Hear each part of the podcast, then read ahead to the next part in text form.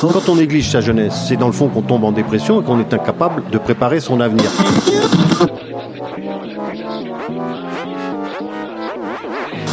Ça ne veut plus rien dire, Lucien. C'est des merdeux, des cons. Le jeune est tourné vers l'avenir. Mais aujourd'hui, l'avenir ne se tourne plus vers le jeune. Univox, le rendez-vous du monde étudiant sur Radio Campus.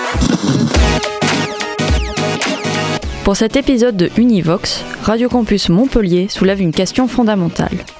Notre système économique impacte-t-il l'environnement? En effet, les rapports du GIEC alarment depuis longtemps sur le réchauffement climatique. Afin d'éviter les catastrophes environnementales, le réchauffement doit être limité à 1,5 degré. Pour y arriver, les émissions globales de gaz à effet de serre doivent être réduites de 45% pour 2030 et tendent vers zéro d'ici 2050. Des mesures radicales doivent être prises pour stopper les conséquences de ce dérèglement. Récemment eut lieu la COP27, la conférence annuelle internationale des Nations Unies sur le changement climatique, du 6 au 18 novembre 2022 et juste après la COP 15 sur la diversité biologique qui s'est tenue à Montréal du 7 au 19 décembre 2022. Catherine Aubertin, économiste de l'environnement et spécialiste sur les outils économiques et juridiques qui s'appliquent aux questions environnementales, nous explique le fonctionnement des conventions internationales sur l'environnement. Pour moi, les conventions internationales sont extrêmement importantes parce qu'elles montrent à un moment donné comment euh, la plupart des États de, la planète, 196 euh, je crois, euh, arrivent à se mettre d'accord sur la même définition euh, de ce que peut être par exemple la biodiversité, des menaces qu'elle subit et les solutions qu'on peut lui apporter. Donc je trouve extrêmement important de voir les conflits, évidemment, les conflits de, de compréhension, de représentation.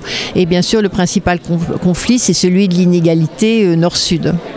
Je voulais euh, revenir sur une convention internationale qui a fait beaucoup de bruit à l'époque. C'était la COP 15 euh, sur le climat, où les États-Unis s'étaient retirés de la convention et donc avaient réduit complètement les effets que pouvaient avoir les États-Unis par rapport à cette convention. Et je voulais savoir pourquoi ce serait différent avec la COP 15 dont vous avez parlé.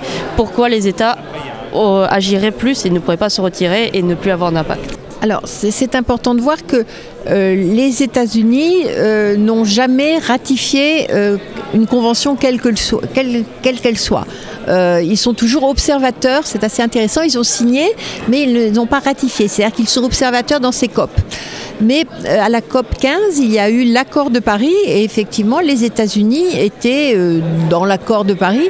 Mais le problème c'est qu'après, il faut que leur Parlement euh, eh approuve et c'est là où vient la difficulté. C'est-à-dire les engagements, ils sont pris pas forcément par les États lors des COP, ils doivent être ratifiés par les chambres des députés, par exemple, et pour que ça rentre dans la loi.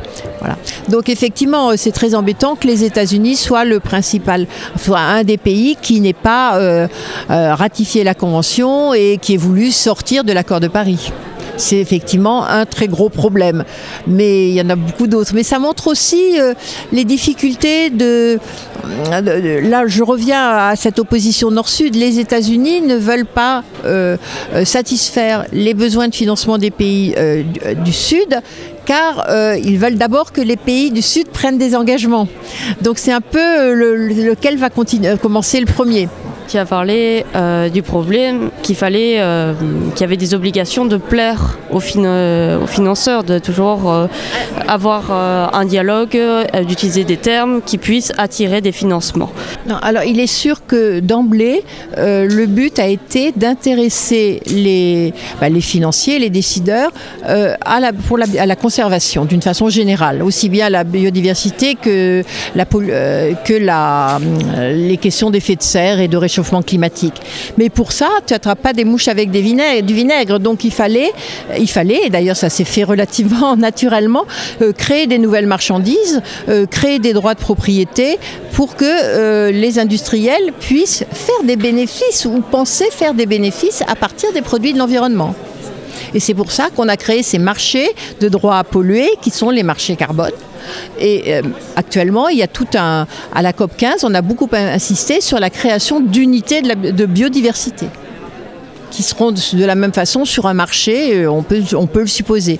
C'est comme ça que les industriels fonctionnent. De même, ils sont extrêmement demandeurs de crédit biodiversité parce que de plus en plus les lois leur demandent de faire attention à, leur impact sur la, bah, sur la nature et leur demandent de faire des, de la comptabilité extra, extra-financière avec des comptes satellites qui concernent la biodiversité. Ce qu'ils font, ce qu'ils retirent de la biodiversité, ce qu'ils lui donnent.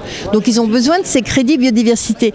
On, est vraiment dans un système qui est un peu clos, qui tourne sur lui-même, mais qui passe vraiment euh, par euh, l'intéressement financier jusqu'à présent, quelle que soit la bonne volonté de l'industriel. Pourtant, malgré un nombre important de sommets internationaux et de traités pour le climat, peu d'actions sont entreprises par les gouvernements. La destruction des habitats naturels, les changements climatiques, l'exploitation des ressources naturelles et la pollution entraînent rapidement une pression de plus en plus importante sur notre environnement. Jean-Louis Martin, écologue et chercheur au CNRS, nous souligne les causes systémiques impactant l'environnement. La diversité biologique, euh, c'est une façon de résumer le tissu vivant qui nous maintient, nous, en vie, puisque toute notre existence est complètement déterminée par une fonctionnalité de, des interactions de, tas d'organismes, euh, le sol, euh, la capacité des plantes à pousser, etc.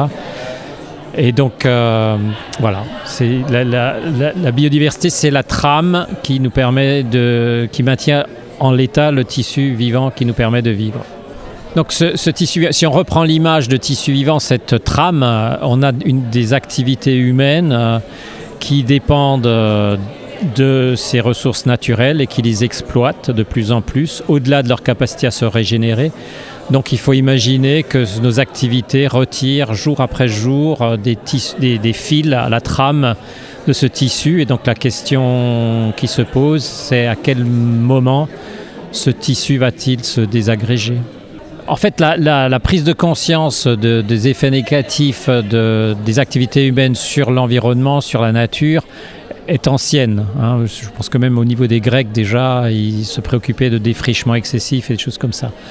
Elle s'est encore accentuée avec, euh, au 19e siècle et au 20e siècle, avec donc des, prises de conscience, des, intellectuels qui, des lanceurs d'alerte, etc.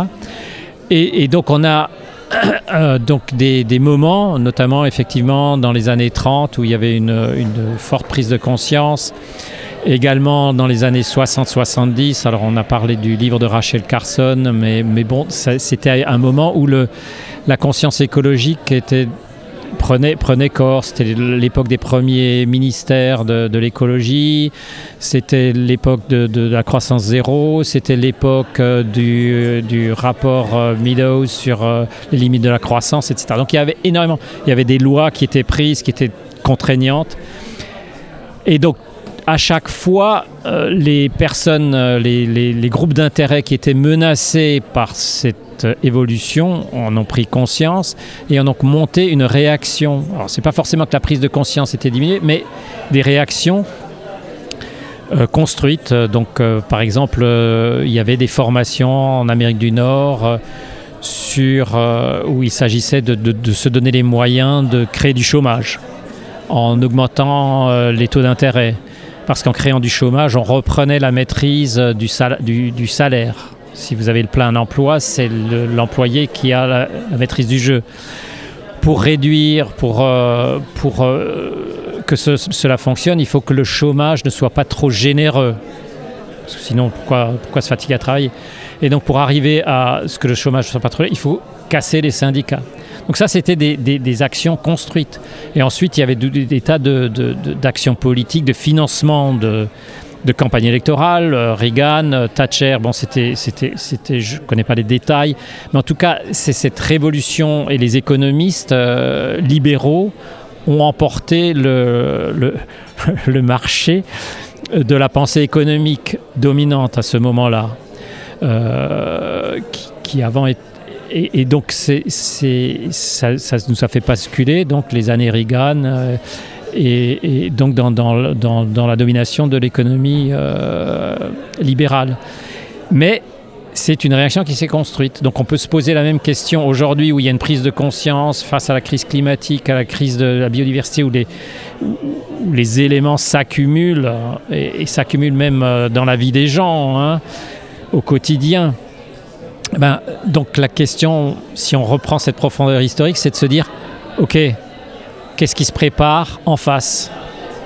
Le problème fondamental, c'est comment basculer dans une économie qui est euh, instrumentalisée par le marché, qui est là pour où les individus sont service d'une activité économique dont l'objectif est de, rajouter des zéros sur des comptes en banque d'un petit nombre de personnes. Euh, comment est-ce qu'on peut euh, passer à une économie où les indices d'évaluation sont la santé, l'éducation, euh, les relations sociales satisfaisantes, le logement, etc. Donc une, une, économie qui est au service de ces, de, de ces enjeux-là et qui ensuite se donne aussi comme règle de fonctionnement de pouvoir s'inscrire dans les limites de la biosphère. Le problème semble systémique. Notre système économique dominant, fondé sur la croissance économique et la poursuite du profit, ainsi que le libre-échange, ne sont pas en mesure d'enrayer cette crise environnementale. Alors quelles sont les solutions? Nous avons eu plusieurs intervenants qui apportent une réponse à cette question. Rémi Beau, je suis chargé de recherche au CNRS en philosophie, euh, travaillant dans un laboratoire d'écologie euh, à Paris. Et mes recherches portent essentiellement sur la philosophie de l'environnement. C'est une sous-discipline de la philosophie qui euh, travaille sur les enjeux éthiques, politiques, épistémologiques associés aux transformations de l'environnement. Ah, des, solutions, euh, des solutions théoriques, euh, elles existent. La question, c'est euh, aujourd'hui, on voit que un enjeu de transformation de la société qui pourrait répondre aux enjeux écologiques, c'est la démocratisation, euh, une démocratisation, un approfondissement démocratique euh, de notre régime politique qui aujourd'hui euh, bien souvent fonctionne de façon peu démocratique dans les décisions que l'on prend relatives à l'environnement. Le tirage au sort est par essence l'un des leviers de la démocratie, c'est-à-dire que on considère pas que certaines personnes sont plus compétentes que d'autres, que tous, toutes et tous, nous sommes compétents à condition de pouvoir être formés, à condition d'être d'avoir de bonnes informations euh, sur la décision que l'on doit prendre. Et euh, de ce point de vue-là, euh, les, la les, types de conventions qui a pu être organisées, type convention climat, est un bon exemple de la façon dont peut fonctionner un collectif de citoyens tirés au sort. La question qui se pose derrière, c'est comment on met en œuvre, est-ce que l'on met en œuvre ces mesures ou non? Et on a vu que jusqu'ici, les pouvoirs politiques, le gouvernement ne les mettait pas en œuvre. Mais de, façon générale, euh, cette idée euh, de tirage au sort et euh, de citoyens compétents, elle permet de s'opposer à l'idée selon laquelle, au fond, la démocratie serait incapable de répondre aux enjeux climatiques et aux enjeux écologiques. Aujourd'hui, ce qu'a montré la Convention citoyenne, c'est que les citoyens sont tout à fait capables de se former sur ces enjeux et de proposer des mesures à la hauteur des enjeux. la question, c'est un problème euh, d'opposition dans un rapport de force politique aux mesures qu'il faudrait mettre en œuvre pour euh, réagir face à ces bouleversements environnementaux. Du coup, euh, je m'appelle Juliette Boots. J'ai un parcours d'ingénieur agronome, je suis en cinquième année et là je suis en train de me tourner vers la recherche avec un stage donc, de mémoire sur euh, les techniques de la participation, comment, euh, comment inclure la participation pour qu'elle puisse avoir un rôle de gestion euh, et de décision pour les politiques à venir. en fait, c'est, on, peut modéliser des, des questions complexes comme des questions de diminution des ressources en eau, ou de salinisation des sols, ou de réchauffement climatique sur un territoire avec les acteurs, on les rassemble autour, euh, autour d'une table et on crée un espace d'échange en fait. L'objectif, c'est comme ça a pu l'être pour la Convention citoyenne, c'est euh, de, faire le postulat que n'importe quel citoyen peut prendre en main en fait des décisions euh, politiques de société et que pour ça, il lui manque juste les, les outils et l'espace. Moi, ce que j'en pense, personnellement, c'est que j'ai envie de faire de la recherche.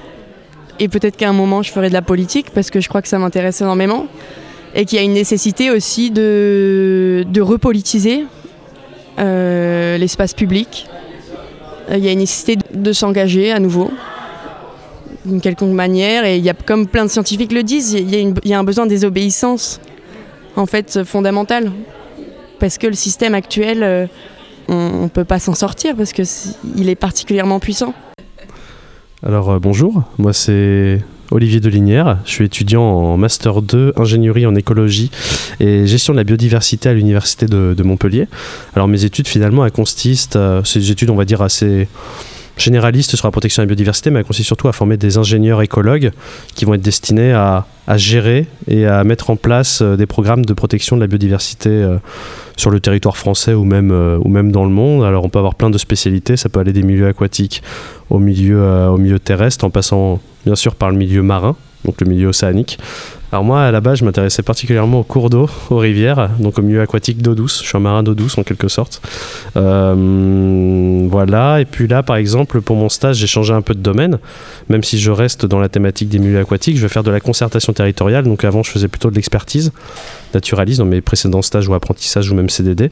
Et là, je vais partir vraiment sur la concertation territoriale ou ce qu'on appelle de la médiation environnementale. Et donc l'idée, en fait, c'est d'aller interroger les acteurs d'un territoire, de faire en sorte qu'ils discutent entre eux de sujets qui sont potentiellement très conflictuels. En l'occurrence, moi, je vais travailler sur la gestion de l'eau euh, et donc euh, des conflits qu'il y a autour de l'irrigation agricole. Donc, euh, je ne sais pas si vous avez entendu parler des bassines, mais on est typiquement, on est typiquement dedans. Et donc, mon rôle, ça va être euh, d'aller faire des entretiens euh, semi, euh, semi-directifs avec des agriculteurs, des acteurs des, différents territoires pour que ces gens aient monté, euh, mettre en place un, dispositif de concertation pour faire en sorte que ces gens puissent se parler et trouver des solutions, on va dire, qui conviennent à tout le monde. Et donc, les solutions, c'est diminuer ce qu'on produit, ce qu'on consomme, diminuer la production, je pense. C'est peut-être sûrement ça la seule solution. Par exemple, si on parle d'agriculture, il faudrait en fait produire moins, consommer mieux. Ce serait, l'idéal. Stopper l'utilisation de, de produits chimiques. Mais finalement, dans notre monde, c'est pas évident euh, dans une économie de marché de faire ça. Alors, comment mettre en place ce genre de politique C'est pas facile comme question. Euh, j'ai envie de dire déjà, s'il y avait des politiques qui étaient un peu ambitieux, je pense que finalement, euh, enfin moi c'est l'impression que j'ai, il y en a beaucoup qui vont te dire que la politique, ils n'ont pas forcément de pouvoir sur l'économie, ce que je pense c'est totalement faux. Juste qu'ils veulent pas le prendre, ce pouvoir. Enfin, par exemple, quand on voit qu'on signe des traités de libre-échange qui mettent, euh, on va dire, qui créent des tribunaux d'arbitrage qui sont au-dessus des États, euh, il y a un problème quoi. Ça veut bien dire que la politique, en fait, euh, ils font en sorte de perdre leur pouvoir, alors que finalement ils en ont un énorme. On l'a vu avec la crise Covid, on a tout arrêté du jour au lendemain. Et in fine, euh, si on diminue la production et qu'on consomme moins, on aura forcément moins d'impact sur les espaces naturels. Ensuite, dans l'idéal, il faudrait passer à de la restauration des habitats naturels ou de nos paysages, de notre environnement. Et là, par exemple, on peut parler de milieux agro-pastoraux, enfin, de milieux agroécologiques. Donc là, ça pourrait être planter des haies, par exemple, qui pourrait permettre de refaire venir une certaine biodiversité, reméandrer, re-restaurer les rivières, ce qui aurait pour mérite euh, de limiter le risque de crue tout en permettant la recherche nappes phréatiques, hyper importante dans des contextes de sécheresse répétée, comme vous voyez cet hiver, il n'a pas plu pendant un mois. Euh, donc voilà, changer le système économique, produire moins, restaurer les espaces, habiter le paysage différemment. Et nous avons comme dernière intervenante Alice Caribout. J'ai 22 ans, je suis étudiante dans le master euh, gestion de l'environnement, parcours ingénierie écologique euh, de Montpellier depuis cette année. Euh, et avant ça, bon, j'ai fait une licence générale de biodiversité écologie à Marseille, donc ça fait un petit moment que, que j'apprends ce que c'est que l'écologie au sens scientifique, donc pas écologiste, mais le métier d'écologue réellement. Du coup, j'ai fait un, bah, j'en ai fait plusieurs. euh, j'en ai fait un sur les lacs d'altitude euh, face au réchauffement climatique en licence. Et l'année dernière, du coup, en césure, j'en ai fait un un peu plus long euh, dans un centre de recherche espagnol sur la tolérance thermique des animaux face au réchauffement climatique. Donc c'était plus de l'écophysiologie, donc les limites vraiment physiologiques des animaux et comment on peut modéliser ça pour savoir à quel endroit une espèce euh, va disparaître euh, dû au changement climatique. Quoi. Et t'en es arrivé à quelle conclusion? Ah bah, Il n'y a pas vraiment de conclusion parce que c'est encore en cours, c'est très difficile de modéliser ça. Euh, Il y a plein de paramètres à prendre en compte, notamment le comportement. Euh, je sais pas, par exemple, la thermorégulation, euh, nous aussi on en fait, et les animaux aussi. Et c'est difficile, euh, les refuges qui peuvent aussi prolonger l'espérance de vie de certaines espèces. Enfin voilà. Et globalement, bah, c'est vraiment un changement climatique mondial. C'est pas forcément toujours dans un sens de réchauffement. Ça peut être aussi dans des périodes plus froides, des événements plus brutaux. Bon, ça, le GIEC, il a fait tout un, document très intéressant là-dessus, sur le, les impacts euh, socio-économiques du changement climatique et euh, écologique. Là, ce qui est pas mal aussi dans ce master, c'est que il y a une alternance, du coup, ce qui veut dire que je travaille dans une structure privée. Donc là, c'est une entreprise euh, d'énergie renouvelable. Et du coup, sans avoir une expertise technique sur le photovoltaïque, je peux quand même apporter euh, des éléments sur le diagnostic environnemental des sites où il va y avoir les centrales. Et donc mon boulot, c'était ça, c'était de rendre des avis euh, sur, bah là, non, on peut pas s'installer, là, il faudrait réduire ces impacts-là, prendre en compte ces espèces-là, définir les enjeux. Euh, donc voilà, ça fait un peu aussi tomber le côté euh, euh, qu'ont à tort aussi quand même certains, certains écologues de dire voilà si on veut sauver moi je fais pas confiance en l'humain si on veut sauver la planète il faut que tout ça soit sanctuarisé. Donc des parcs nationaux par exemple avec une zone cœur où personne n'a le droit d'entrer aucune activité n'est permise et on exclut les populations humaines vraiment de ces zones et en fait, moi, je suis un peu contre ça parce que, par exemple, dans certains pays en voie de développement particulièrement, mais ça a été la France aussi il y a quelques décennies, euh, la création de ces zones d'exclusion, elle se fait contre la population locale et du coup la population locale, elle, bah, elle pas forcément de quoi se nourrir si c'est une zone marine protégée euh, parce qu'elle peut plus aller pêcher. Euh, bon bah il y a, certaines activités aussi quand t'as pas d'autres moyens de te chauffer que de couper du bois, bah forcément les populations elles vont couper du bois. Donc, euh, donc en fait, il y a tout ça à prendre en compte et ça, ça relève de l'économie et pas de, l'écologie, parce qu'en soi, tout le monde veut des belles forêts. Et, enfin, mais juste quand t'as pas de quoi survivre, tu peux pas t'en préoccuper, quoi. Donc, euh, donc ouais, je trouve ça intéressant de changer un peu cette approche un peu euh, binaire de dire bah là il faut exclure les humains sinon ils vont tout saccager ou d'un autre côté dire bah là on met aucune protection parce que bah on est en ville, voilà, on s'en fout de la nature en ville quoi. Bah, c'est vrai que c'est pas facile parce qu'il hum, faut permettre l'activité humaine, mais de façon à ce qu'elle mette pas en danger certaines espèces non plus. Et comme on voit que des fois seulement le dérangement ça met en danger des espèces comme je sais pas des oiseaux qui nichent ou euh, bah c'est effectivement des, des, mesures au cas par cas en fonction de la zone, en fonction du contexte local. Et surtout, je pense que ces zones à protéger, elles doivent être faites par la population locale. Parce qu'en fait, quand ce sont les gens qui protègent leur propre endroit de vie, c'est tellement plus fort que. Enfin, c'est eux qui vont se battre, c'est eux qui vont protéger leur, euh, leur propre environnement, en fait. Mm. Et ça se fait dans, par exemple, les aires marines protégées. Il y a certaines zones dans le monde où c'est les propres pêcheurs qui, euh, qui protègent ces zones-là où il y a la pêche est interdite et ils font eux-mêmes le contrôle de leur propre population pour, que, pour dire bah non à cette saison on va pas pêcher euh, parce que sinon c'est pas durable. Donc c'est possible, c'est juste que c'est euh, c'est un engagement supplémentaire parce que ça parce qu'il faut pas faut prendre en compte tous les gens donc c'est un peu plus long la mise en place parce qu'il faut voilà que ce soit vraiment les populations qui proposent des solutions et pas que ce soit des scientifiques qui disent ok on va faire ça et, et par voie hiérarchique euh, ça se fait quoi. Je pense que justement ça va vraiment dépendre de, des enjeux de chaque zone, d'où l'intérêt d'évaluer efficacement euh, bah, quelles sont les problématiques, que ce soit économiques et sociales, environnementales euh, et, je pense que c'est tout à fait possible euh, d'allier les trois. Bah, c'est un peu la notion de développement durable hein, quand même. Euh, mais sans greenwashing, voilà, c'est ça un peu la difficulté aussi, c'est qu'il y a, y a ce côté aussi un peu de récupération de certaines entreprises pour bah, reverdir leur image, je sais pas comme Total qui était au courant qu'il allait causer le réchauffement climatique avec d'autres entreprises pétrolières depuis les années 50 et qui et qui euh, ont toujours investi dans ce sens-là et qui là se disent ah non mais pas du tout moi je prends tout à fait en compte euh, les énergies vertes et qui se revardissent leur image alors qu'ils devraient payer les coûts en fait de ce qu'ils ont causé euh, principalement eux et non pas les gens des pays de la zone équatoriale qui vont devoir migrer à cause des conséquences du réchauffement climatique quoi.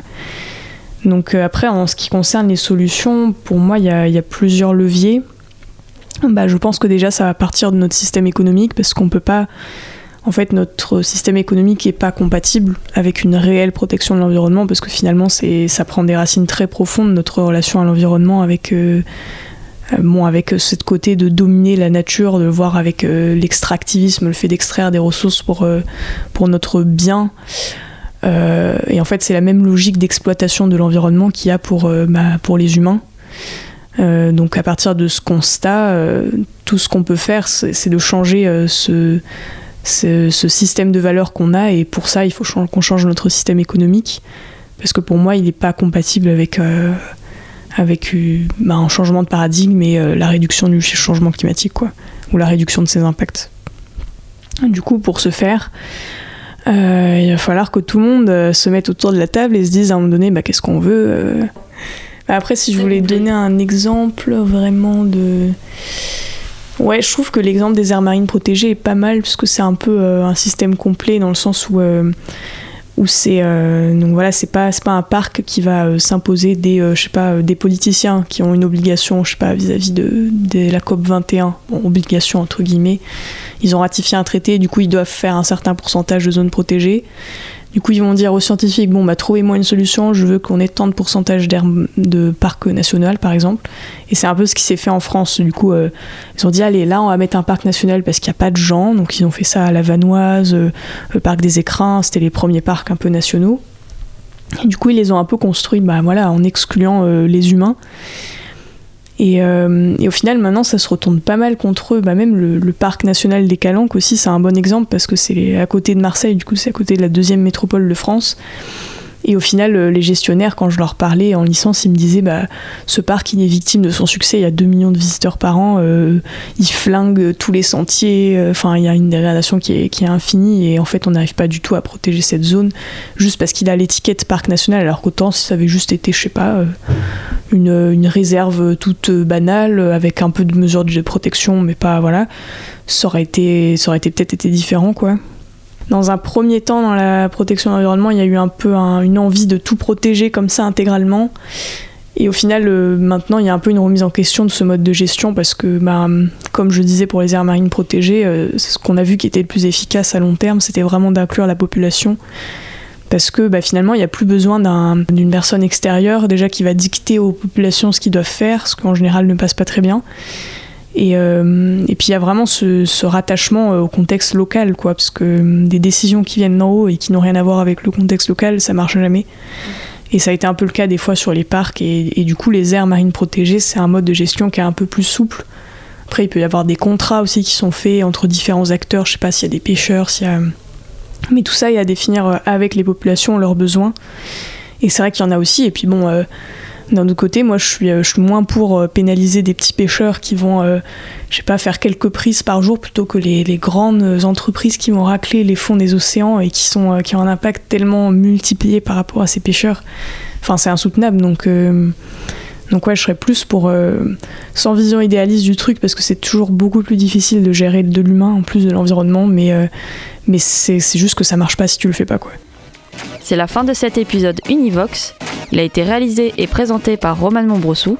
Nous remercions encore tous les intervenants qui nous ont apporté leur expertise et l'aide particulière apportée par Olivier Delinière dans la réalisation. Merci de votre écoute et bonne continuation sur Radio Campus. Univox, le rendez-vous du monde étudiant sur Radio Campus.